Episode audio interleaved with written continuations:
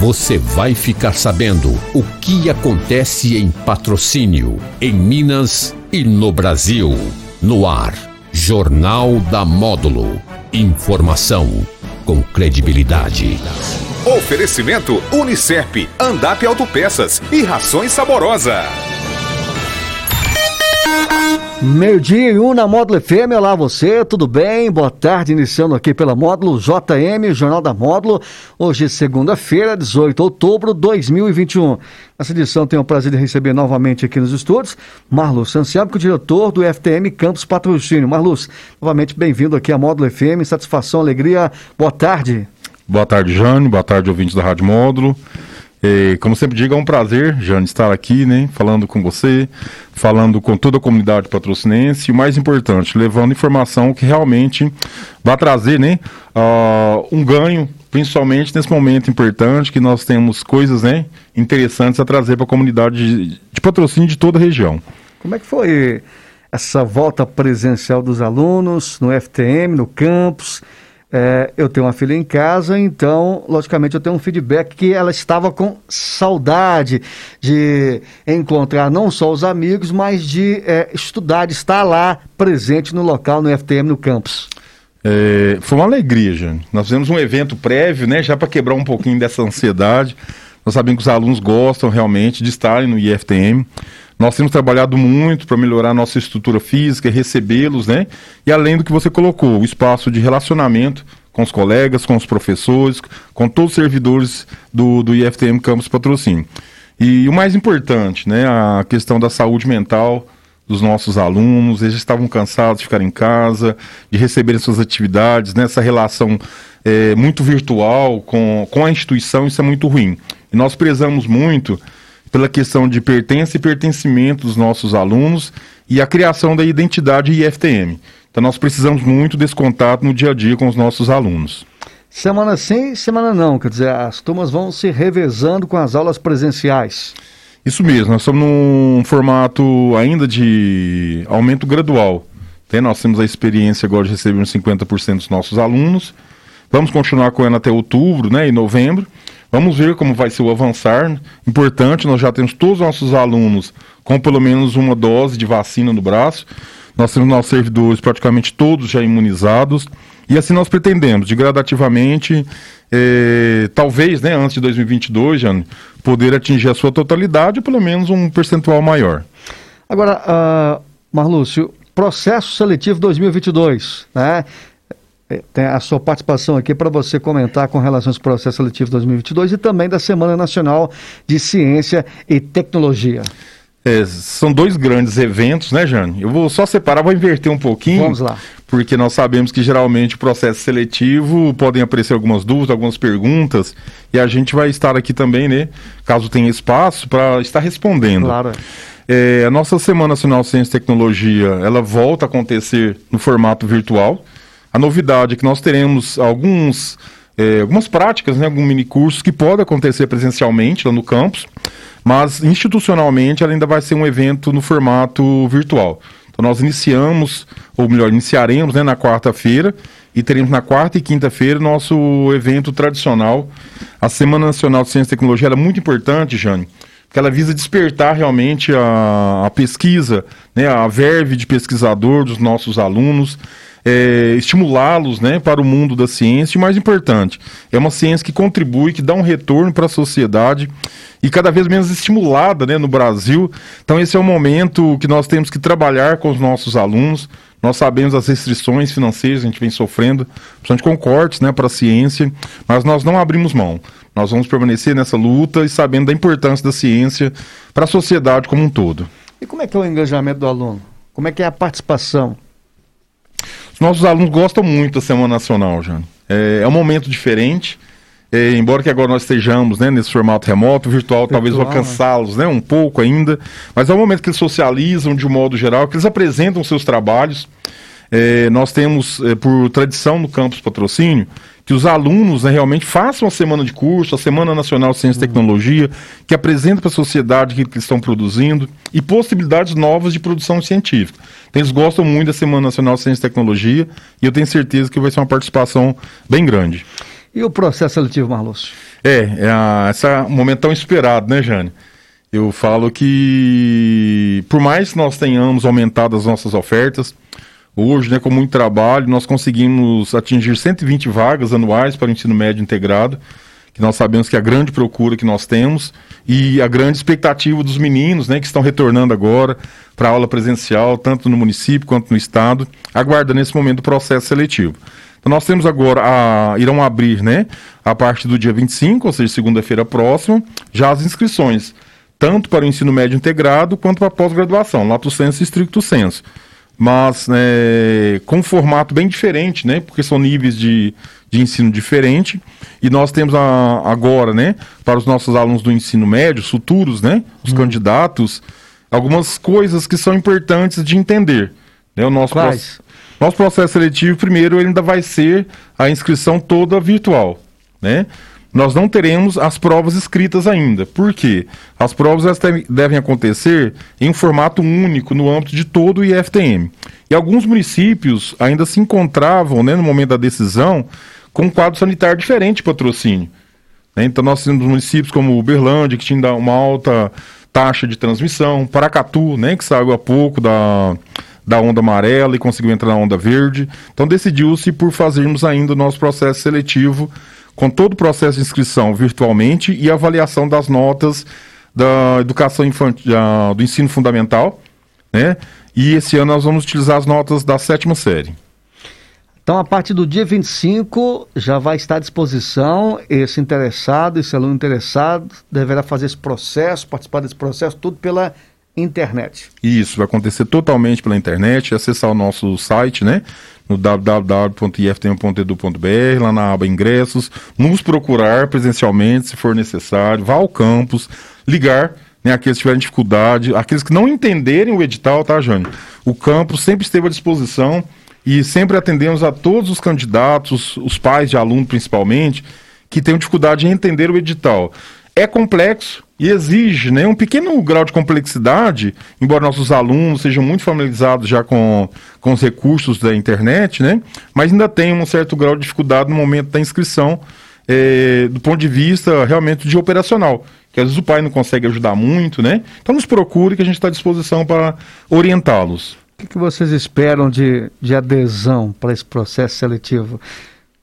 Nós esperamos um aumento. Nós sempre trabalhando com essa expectativa, né, Jane? É, a intenção é sempre ter mais candidatos né, no ano subsequente do que no anterior. É, esse ano a novidade vai ser o uso da nota da sétima série. É, vou colocar também né, por que a coerência do uso dessa nota. Nós sempre utilizamos é, o índice pré-pandemia. Né, tanto que o ano passado nós utilizamos a nota do oitavo ano, entendendo que pode ter causado prejuízo a alguns alunos, Jano, e principalmente um distanciamento entre as escolas particulares, né, e as escolas públicas. Então, o comitê, né, do qual eu faço parte também, nós é, deliberamos que, para este momento, o ideal seria realmente que nós utilizássemos a nota da série pré-pandemia. Nós sabemos que não vamos agradar a todos, né? Obviamente, mas nós tentamos sermos coerentes em relação àquilo que nós fizemos no ano passado. Agora, é bastante concorrido, né? Sim. Se torna cada vez mais concorrido. É, e é isso que a gente espera, é. né? Nós lamentamos ainda, já não podermos atender a toda a demanda que nós recebemos. Estamos trabalhando para ampliação de cursos, né? Em todas as áreas, todos os níveis. E esperamos que em breve possamos né, ter mais uma oferta de um ensino médio integrado, mais um curso de graduação, para que nós possamos cada vez mais atender a comunidade de patrocinense. É um processo de crescimento, né? E assim, eu costumo sempre colocar. E é um processo de investimento também. Ele não depende somente da escola, nós precisamos de investimentos. Mas essa questão, Marlúcio, de cortes, né, de verbas, impede que surjam também outros cursos, quer dizer, que impedem que surjam cursos que possam atender a demanda da comunidade da região. É, são duas coisas distintas, né? Eu coloquei a questão do corte da, do investimento em pesquisa. Aí pesquisa. Foram 600 milhões, né? Esse corte de investimento de pesquisa, Jânio, ele, ele tira, né, na verdade, o recurso que a gente já estava acostumado a gastar com a pesquisa. E sempre esperamos né, investir mais. Só nesse momento de pandemia, momentos de dificuldades mundiais, né, nós sabemos que a ciência ela é o motor para tudo isso. Né? E um país só se cresce quando ele investe em ciência e tecnologia. Porque assim vem a indústria, vem o comércio, né? a ciência ela faz essa movimentação, a saúde, ela trabalha nesse sentido. Em relação ao número de, de vagas, né? é muito importante salientar que o, nós não temos autonomia para a contratação de professores.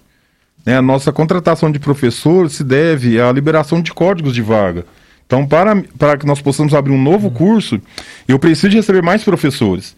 E esses professores nós sabemos que são custos, né, obviamente, para o Estado, melhor, são investimentos, né, que o Estado faz na educação. Na educação né? E quando tem cortes e quando tem um investimento muito sólido na educação, uh, as vagas né, para a contratação tanto de professores quanto de assistente na educação, né, assistentes administrativos, nós começamos a perder realmente a capacidade de ampliarmos as nossas ofertas de cursos e novas vagas. Voltando, Marlúcio, à questão do processo seletivo, o que mais que esse candidato tem que se ater com relação a esse processo que é, começa no dia 25? É, esse processo, Jânio, é, levando em consideração que a gente não teremos, né? Nós não teremos ainda a avaliação tá escrita, ela se torna até mais fácil para o candidato, porque o candidato vai fazer o seguinte: ele vai pegar as suas notas, né, lá da sétima série, é, de ciências, de geografia, de português, da matemática, né? vai somar essas notas, tá? o quantitativo de notas que ele teve na totalidade no final do ano, depois dividir pela quantidade de matérias que ele tem ali no boletim dele. Então vai ficar muito mais fácil, né? Pode pegar o histórico, pegar as notas finais, somar todas essas notas da sétima série e dividir pelo número de, de matérias que ele cursou. É, lembrando, né, que dessa forma é, também foi um formato que nós achamos para ficar mais transparente. O próprio candidato já sabe com que nota que ele vai concorrer. Então isso é muito importante e já tem uma noção daquilo que ele vai concorrer. O que nós pedimos é que aqueles candidatos né, que acharem que tem sua nota baixa não deixem de concorrer. Porque nós temos é, estratificações no nosso processo seletivo, João. Ele não é uma lista única de notas e médias de notas. Nós temos ali pelo menos umas cinco estratificações por linhas de concorrência. Né? Nós temos a ampla concorrência, depois nós entramos naquelas concorrências que estão os candidatos que têm ah, uma política social para ingresso no nosso instituto, né? Então isso é muito importante, né? O pessoal candidato que acha que ao somar suas notas, não pense que ele não tem chance de entrar no IFTM, porque ele tem sim. Então eles têm que fazer, fazer sua inscrição, apresentar suas notas, né, através do seu histórico e concorrer às nossas vagas. Então, o processo, qual será o processo natural, né? Que é a abertura dia 25, né?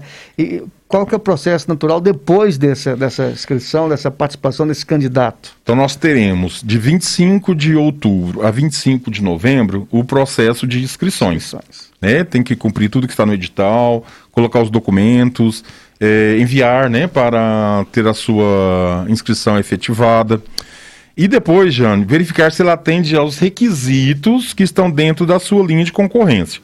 Por exemplo, se eu fizer uma, a minha concorrência como preto e pardo e indígena, eu estou concorrendo dentro daquela cota. Né? Então eu tenho que atender os requisitos daquela cota. O que acontece? Nós temos uma comissão, essa comissão vai verificar se realmente esse aluno é preto, pardo ou indígena, né? Lembramos que são para pardos pretos, né? E nós temos o pardo, né? No Brasil confunde muito saiu da pele branquinha, todo mundo já acha que é pardo. Mas a cota, né, é para pardo preto, né? Realmente aquele que tem os traços negroides, né? Para essa, para esse grupo que a gente está atendendo. Tem a questão da renda, né? Que é um salário e meio. Então verifique se está dentro da renda certinho para não errar na hora da inscrição. Então isso é muito importante. Nós faremos a, o processo através da verificação das médias de notas e chamaremos depois para matrícula com as devidas comprovações. Então só vai fazer a matrícula aquele candidato que comprovar a sua concorrência. Algo mais do processo? É, só gostaria de chamar né, também para aqueles que pretendem cursar pós-graduação, tá, Jânio? Nós temos, né, estamos abertos é, no IFTM como um todo, inclusive com curso de mestrados, né? Do dia 25 do 10 também a 25 do 11, o nosso processo seletivo para pós-graduação. Malúcio, tem um, tem um tema aqui, e é fora desse contexto de IFTM, de, com a sua participação, mas eu gostaria, né, se fosse possível, né, a sua participação, o seu comentário, o seu pensamento com relação, né, a esse tema aqui. Metade da população brasileira passa fome no país, Marluz. Né? Passa e o porquê? E o que precisa mudar essa história, esse, esse título aqui? É, na verdade, Jânio, é, é lamentável né? Você morar no país onde o agronegócio é tão forte, né? a nossa produção Pujante. agrícola, né? É, embora sejamos às vezes também, também um país de uma commodity única, né? Como a soja, por exemplo, e da carne, né? Bovina. É, é muito triste né? sabermos que está primeiro ligado à questão da renda, a quem realmente tem acesso para comprar o alimento. E nós sabemos que o distanciamento, né? Nós temos um abismo na distribuição de renda no Brasil, que é o primeiro passo. E a grande quantidade de pessoas que realmente foram empurradas né, para extrema pobreza e aqueles que chegaram na linha da pobreza agora no nosso país. Nós sabemos que o investimento na, nas políticas públicas, né, principalmente aquelas sociais, elas são de grande importância porque nós promovamos a equidade.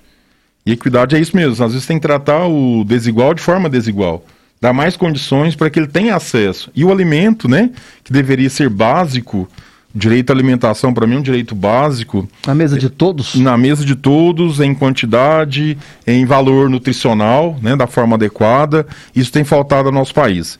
É, faço aqui uma referência, gostaria de fazer uma referência à minha infância, né? Eu, nós éramos sete irmãos, filho de um, de um operário, e por vezes lá na minha infância eu ia mesmo no, no mercado, no açougue que tinha lá perto, comprar dorso de frango, pé e pescoço de frango, porque era o que nós tínhamos acesso. E não esperava viver isso novamente.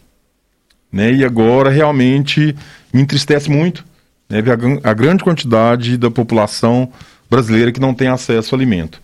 Que, infelizmente, né, disputando restos, né, como ossos, nos açougues, né? Chegando ao extremo de nós termos um açougue em Santa Catarina, falar que o osso não era dado, era vendido. Foi tema, né? Foi tema até de uma matéria que foi divulgada no Fantástico. É muito triste, Jânio, é muito triste. E realmente, né, eu falo agora, aí no alto dos meus 50 anos, que não esperava vivenciar isso de novo.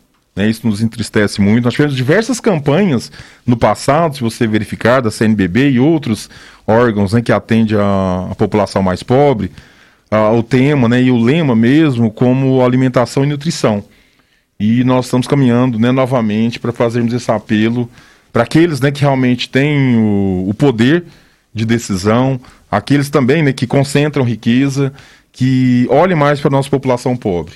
Né? Realmente é um momento muito difícil e lamentável. E se você levar em consideração que aí nós temos, vou fazer aqui também um apelo, tá, Jânio? Desse 50% aí, você vai pegar 70% da população negra, tá? É, de mulheres, mulheres negras, né? E às vezes mulheres mães solo, e que nós realmente temos que ter um compromisso real né, com aqueles que mais precisam de nós. E, principalmente, né, as nossas autoridades é, têm que olhar né, com um olhar diferente para a questão da fome no Brasil. Esse tema só se muda com é, compromissos verdadeiros de políticas públicas que possam atender na prática? Sim, eu acho que a política pública ela faz esse movimento que eu te falei da equidade, né? E depois, né, Jânio, é, é, uma, é uma sequência de atos que leva a população, que leva as pessoas a ter acesso a bens e serviços. Então, se você não investe em educação, se eu vou para a escola sem alimento, eu não tenho condições de aprender, se eu não aprendo, eu não tenho condições de ocupar o meu espaço também na sociedade para a produção, né, dentro daquilo que se espera para emprego e renda de um país, de um município, de um estado. Então nós precisamos de entender que isso é um ciclo básico, né? A alimentação, a educação e depois a geração de emprego e renda. Porque senão nós vamos continuar vivendo de subempregos e de desempregados no país.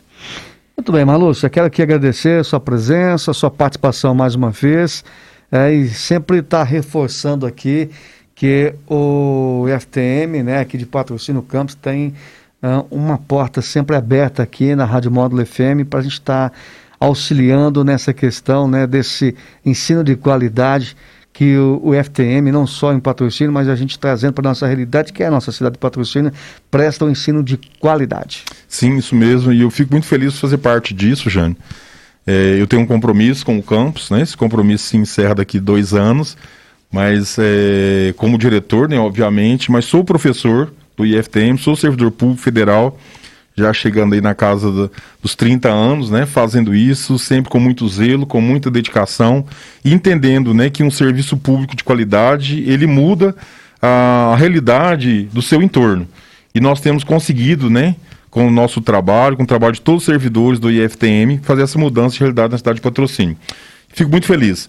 Nós conseguimos mudar a vida de muitas pessoas já aqui na cidade de patrocínio e pretendemos continuar mudando porque a gente muda pessoas e as pessoas mudam o mundo. Eu ia até fazer uma brincadeira com você quando você falou, né, que tantos anos, né, de idade, você quase falou sua idade. Eu falei assim, eu não lembro não, Marluz, essa idade sua, não, porque não era desse tempo, né? Não, não era não, né? Nós eu, crescemos eu, juntos, né? Então eu, tá muito longe, né, da minha idade, né, Jane? Então, ok, obrigado, Marluz. Abração, Jane. Esse é o diretor do FTM Campos Patrocínio, Marluz Sansão, que participou conosco aqui no JM dessa segunda-feira. Tenham todos aí uma ótima tarde, tchau, tchau. Você está ouvindo Jornal da Módulo. Informação com credibilidade. Oferecimento